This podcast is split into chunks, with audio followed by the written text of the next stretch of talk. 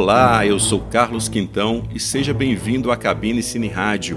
O episódio de hoje é muito especial. Ele, ele foi feito em parceria com a mostra Segunda no Cine, que é uma sessão comentada que acontece toda segunda-feira no Cine Teatro Brasil Valorec, em Belo Horizonte. E o Cine Brasil é um dos espaços culturais mais tradicionais de BH. Né? Ele foi construído em 1932 e é também um dos últimos cinemas de rua da cidade. E durante o mês de outubro, para comemorar o mês das bruxas, a mostra Segunda no Cine exibiu apenas filmes de horror. A curadoria, como sempre, foi feita pelo Rodrigo Azevedo e a produção da mostra é da Camila Lana. E a gente teve o privilégio de conferir na última segunda do mês a exibição em 4K de Drácula, de Bram Stoker. O episódio de hoje foi gravado ao vivo, após a exibição do filme de Francis Ford Coppola, que foi comentado pelo Matheus Monteiro, que é graduado em cinema pela UNA e que coordena projetos de cineclube em escolas de Belo Horizonte. Mais uma vez, a sua participação é muito importante. Fala pra gente o que achou deste episódio, dê sua sugestão, sua crítica para a gente poder melhorar sempre. Entre em contato com a cabine pelo e-mail cabinecineradio.gmail.com ou pelo Twitter, arroba cabinecine. Aproveita e segue a gente lá também. E agora, Drácula, de Bram Stoker.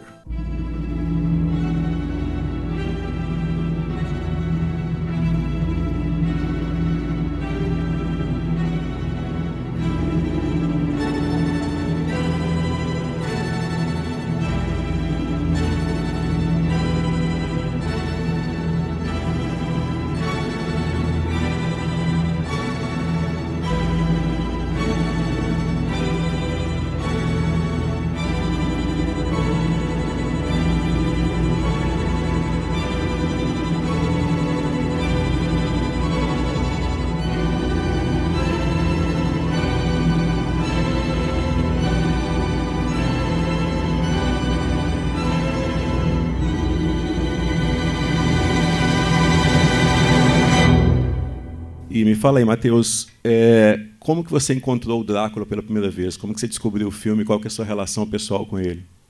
É, boa noite. Primeiro, eu gostaria de agradecer a presença de todo mundo aqui, a oportunidade de estar comentando essa sessão.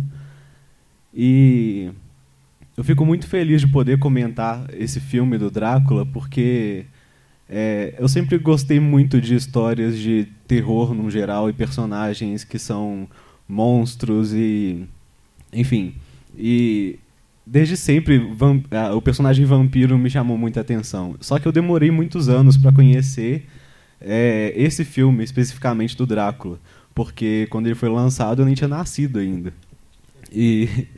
É, mas, enfim, óbvio que criança eu também não assisti o filme, mas quando eu já estava bem mais velho eu fui assistir esse filme e eu fiquei impressionado.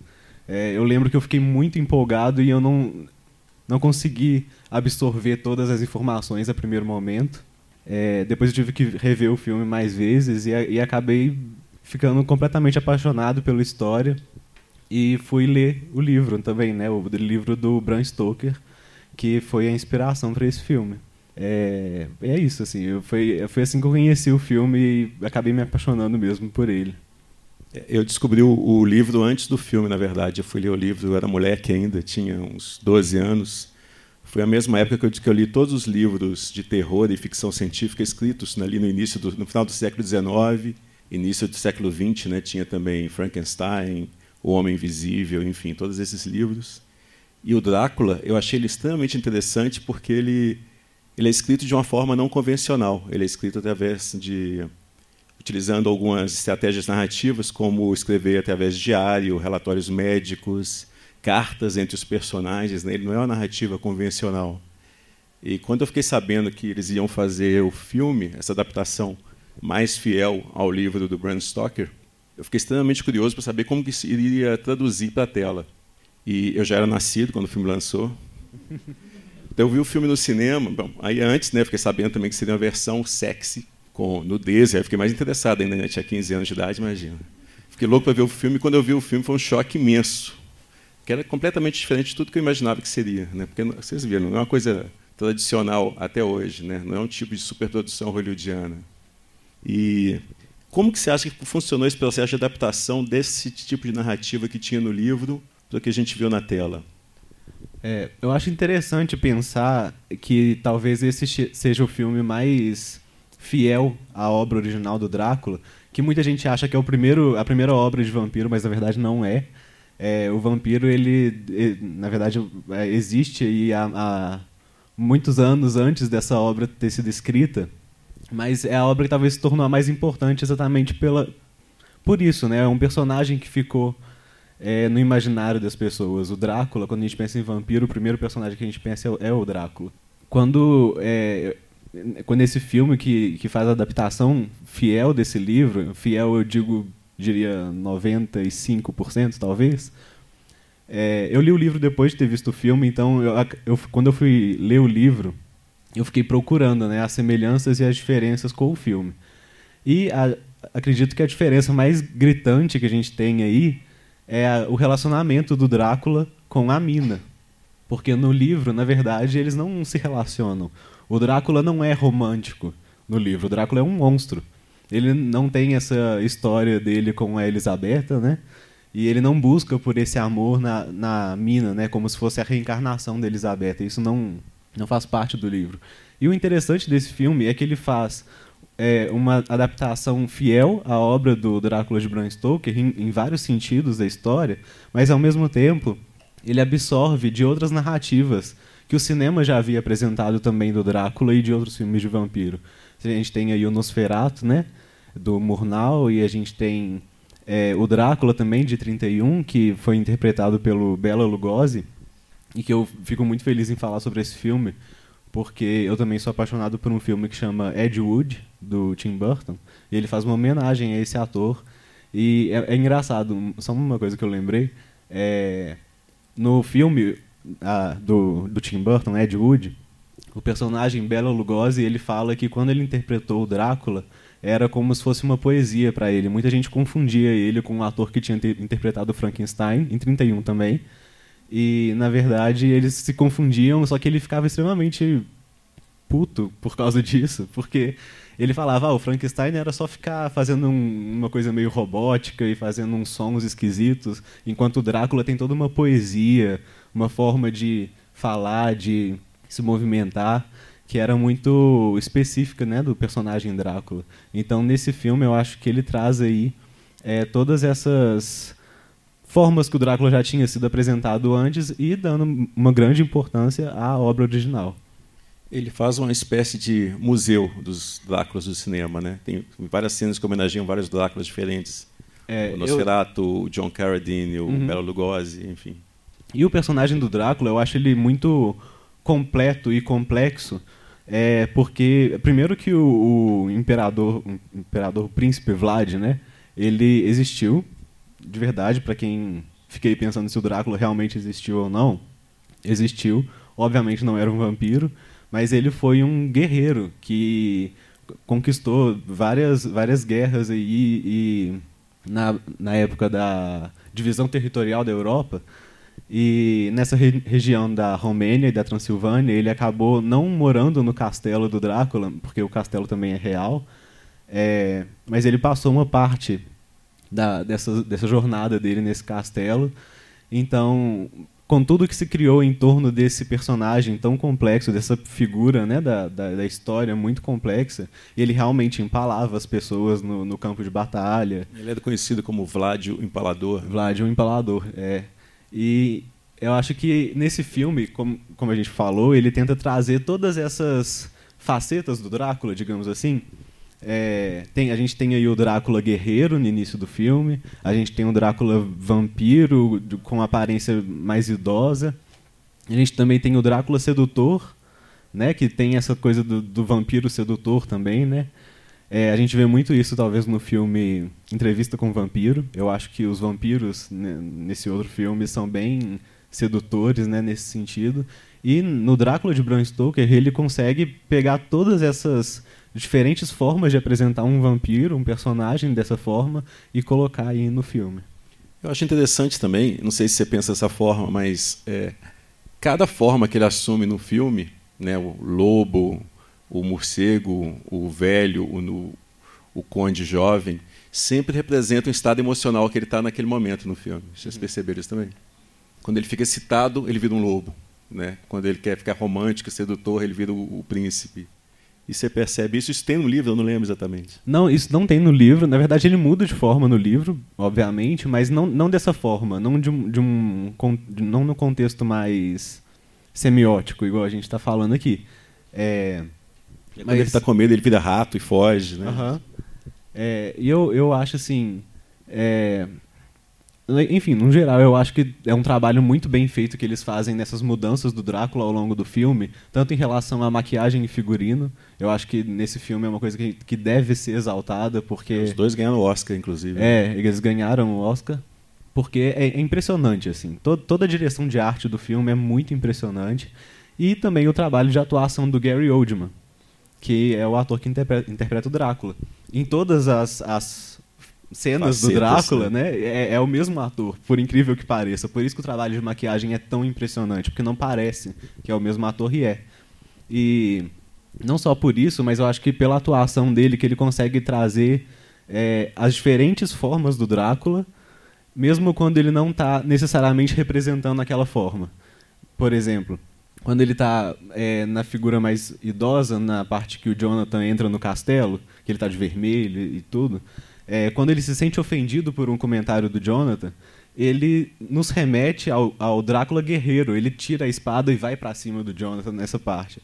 Então, é uma forma de atuação corporal e, e, enfim, que o Gary Oldman conseguiu trazer aí toda essa complexidade do personagem em vários momentos do filme.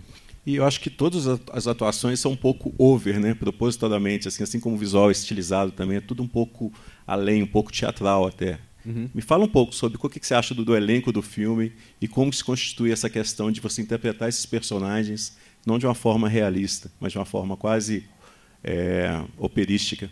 É, então, eu, falando dos personagens, eu gostaria de ressaltar o personagem do Rainfield, que é o louco lá do hospício, e que até então não, consegui, não sabia quem era esse personagem. Eu assisti a série Penny Dreadful, antes de ter visto esse filme do Drácula. Então eu não conhecia o personagem do Renfield, eu acabei conhecendo pela série, que é uma das adaptações que também falam sobre um pouco sobre a história do Drácula. E quando eu vi o Renfield no filme, eu fiquei impressionado também, porque ele estava bizarro, né? A, a, primeira vez que ele aparece, a câmera ela tá inclinada, filmando ele do alto, ele comendo uma mosca. E tem isso, essa coisa da, da do exagero, né, da atuação é, o personagem do Van Helsing, que a gente tem o Anthony, Anthony Hopkins, né? É, que tinha acabado de fazer o Silêncio dos Inocentes. Ele concorreu ao Oscar também. E ganhou o Oscar. Ganhou o Oscar, né? É, então, quando ele pega o Van Helsing para fazer, talvez seja um dos personagens que mais se destacam no filme. Tanto pelos momentos de piada, mas pela forma como, como ele se impõe mesmo nas cenas, né? Ele chega ali, ele rouba a cena. Ele me lembra um pouco do Jack Nicholson também, eu não sei, eu acho que tem uma semelhança entre eles, não sei se você concorda comigo. É, acho que talvez do carisma.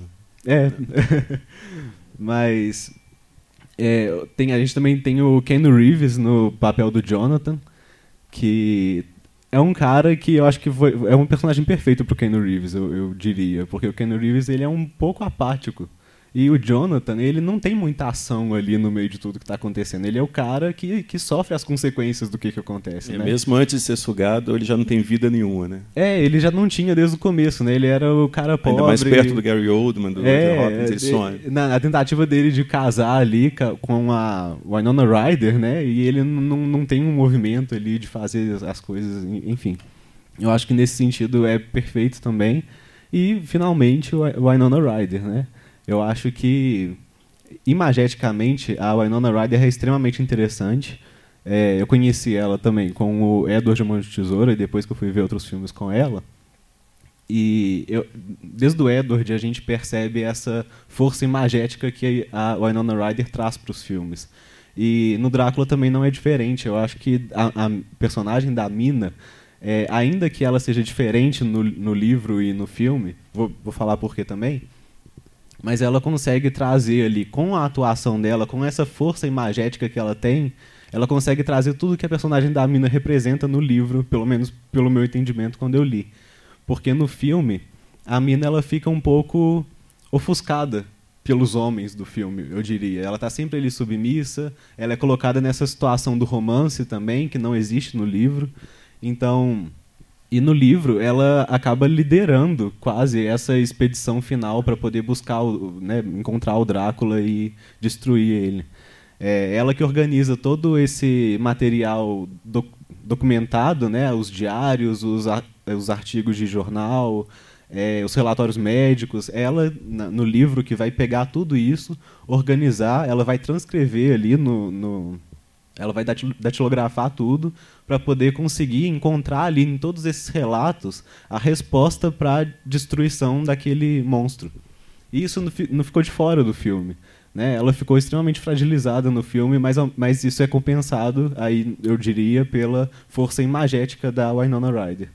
E tem a personagem da Lucy também. Eu não é me verdade, lembro exatamente é. como que ela é no, no, livro, mas aqui ela ganha uma força imensa, um destaque imenso, que ela é. representa o oposto do que a Mina representaria na tela. Uhum. A personagem da Lucy, ela, eu acho ela extremamente interessante.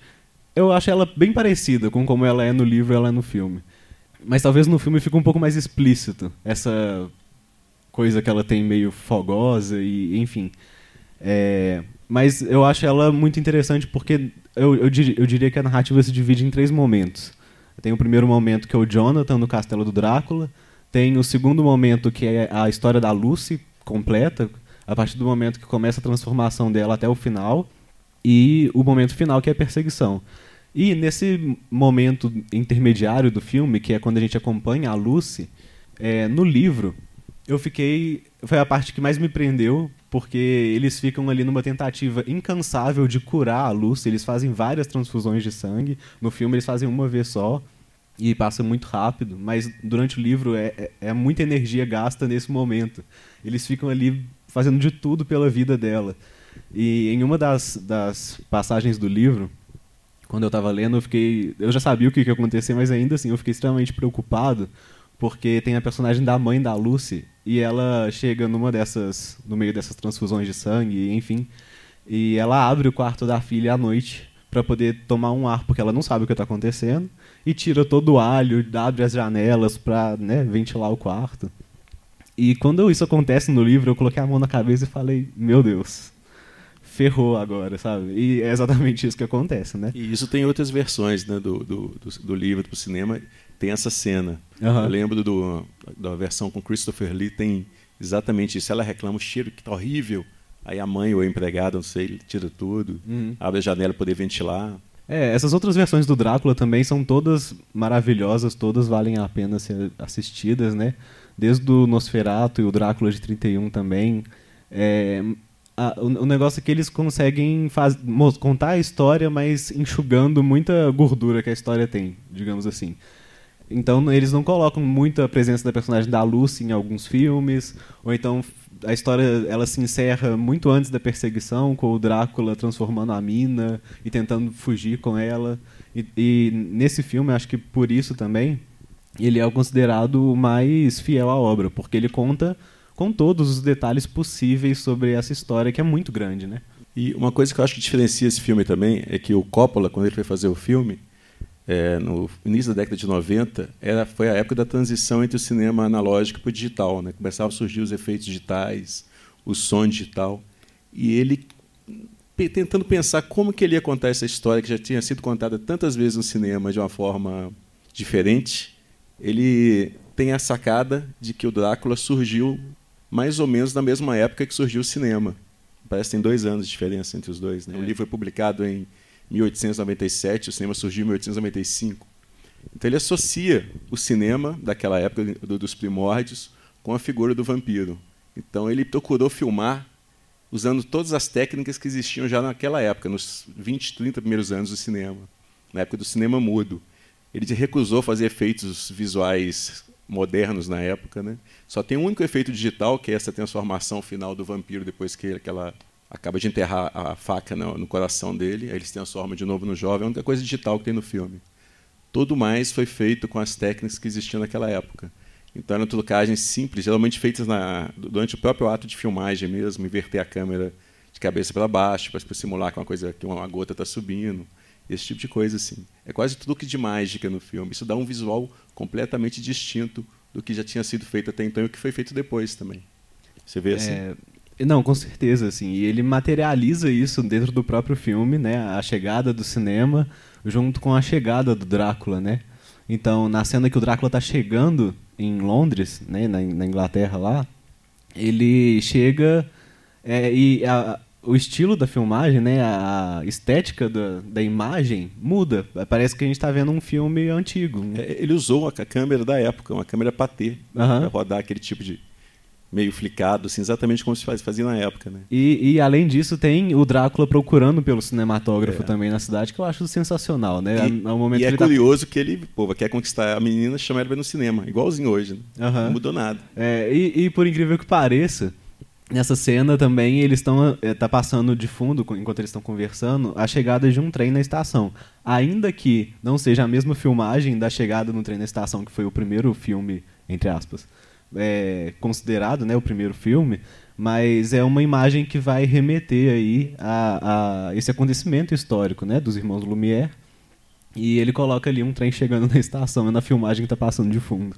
E é curioso que a mina ela tem a reação que a maioria das pessoas de alta classe né, tiveram na época. Que é assim, não, isso aqui é a cultura, vai no museu, isso aqui é coisa de né? Isso é, tudo é um truque, né? É um, é um ciclo. Fala, não, e ele é o único que vê, né? Não, isso é ciência, olha que maravilha isso, pô. Uhum. Ele consegue sentir, ele, ele como ser imortal, ele reconhece o cinema também como algo imortal. Eu acho que essa homenagem ficou extremamente bonita, assim, eu acho emocionante. Né? Uhum. É, em termos visuais também do filme, é, não só pelos efeitos, os efeitos também, mas é um filme que eu acho que marca a gente de uma forma visual muito interessante.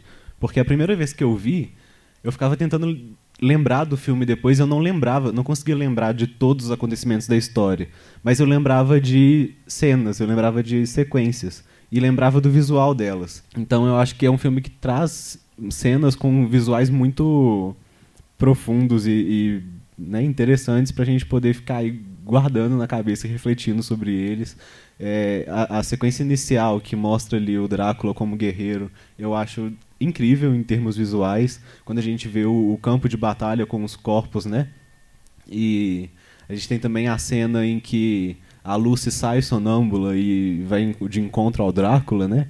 Que ela sai meio em câmera lenta, com a camisola esvoaçante, e a mina vai atrás dela e encontra ela naquela situação.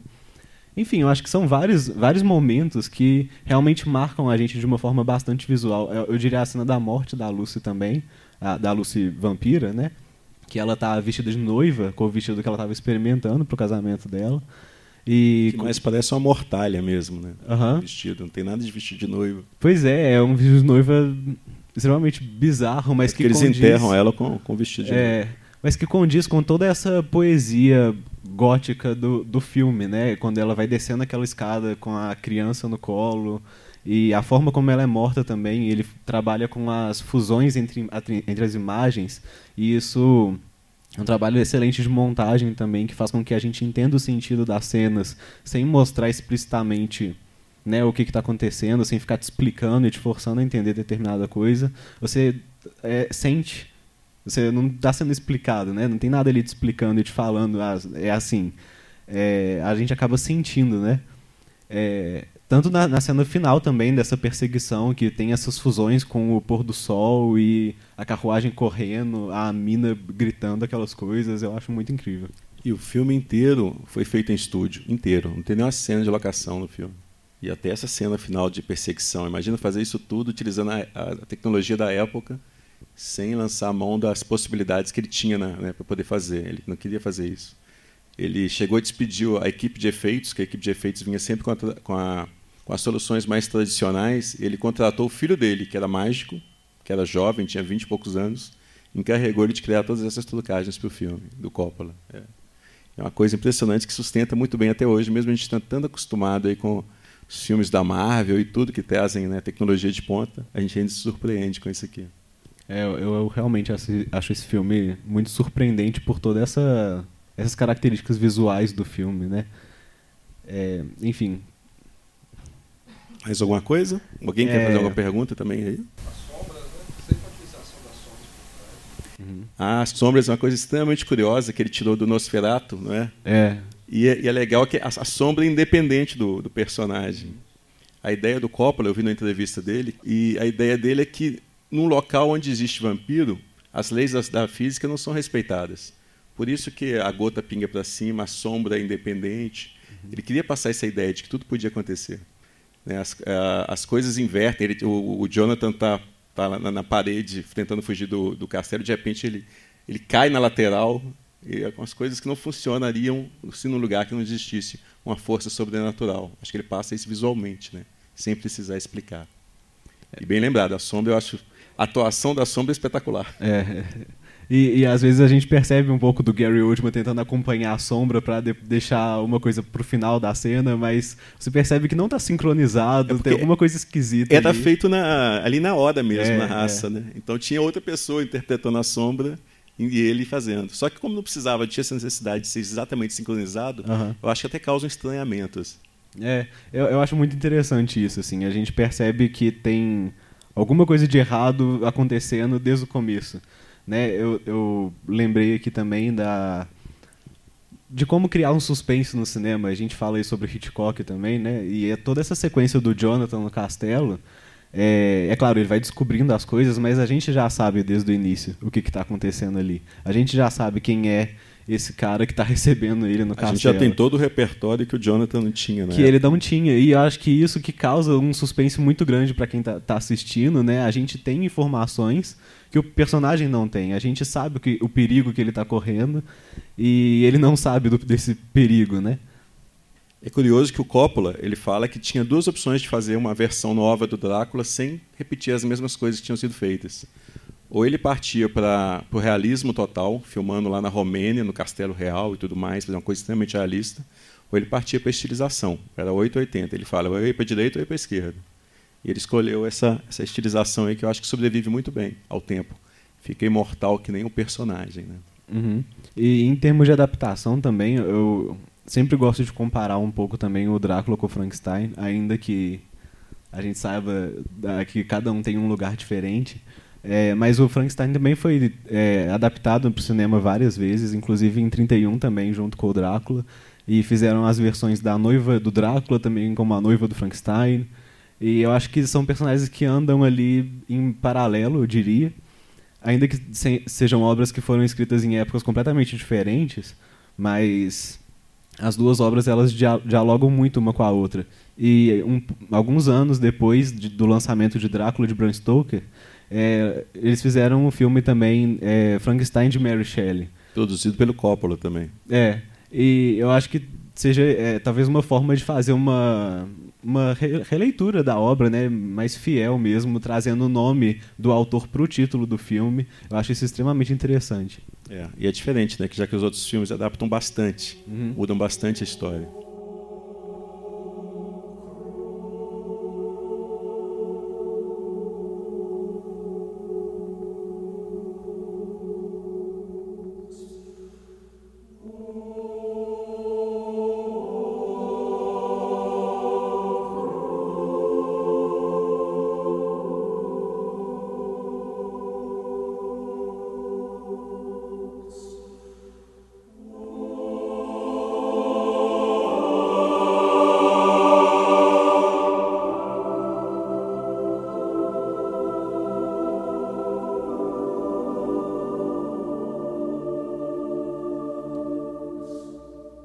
Coppola, ele queria, queria um compositor clássico. Ele não queria compositor de trilha sonora. Ele queria um compositor erudito para fazer a trilha para ficar diferente também. E ele era muito apaixonado pela, pelas partituras da época produzidas na Polônia, que sempre foi um celeiro de grandes compositores, principalmente porque o Estado investe muito na, na parte musical. E aí ele foi até a Polônia em busca de alguns compositores que ele gostava. Alguns não estavam disponíveis, outro, outro que ele escolheu morreu pouco depois do, do encontro é, com, entre os dois. E, por fim, ele foi até o Wojciech Kilar, que fez essa trilha. E ele pediu, encomendou para ele uma trilha sonora. O Wojciech entregou para ele três temas, que é o tema que você vê no início é, aquela, aquela cena de batalha, que, né, aquela coisa mais assustadora, toda aquela sequência inicial, o tema de amor e o tema do final. E só, entregou os três. E, e cinema não é só isso, né? Na verdade, você precisa de temas diferentes para cada cena, ou então variações do tema. E o Coppola tentou explicar para ele: não, mas eu preciso agora. Tá, esses três temas são lindos, mas agora eu preciso que a gente componha o resto da trilha. Não, não, não. Demorei muito para fazer só isso aí, é só isso aí. Só que a sorte, segundo o Coppola, é que ele gravou os três temas com vários canais separados. Então ele conseguia manipular esses canais na, na pós-produção. Então, em algumas cenas, ele tirava um violino, ou então tirava outro instrumento, e dessa forma ele conseguia mudar os temas, alterar os temas para não ficar sempre a mesma coisa. E com isso ele adaptava em cada uma das cenas. Ele fala que deu um trabalho do cão, ele acha que nem sempre funcionou, mas eu acho maravilhosa a trilha também, eu acho uma obra-prima.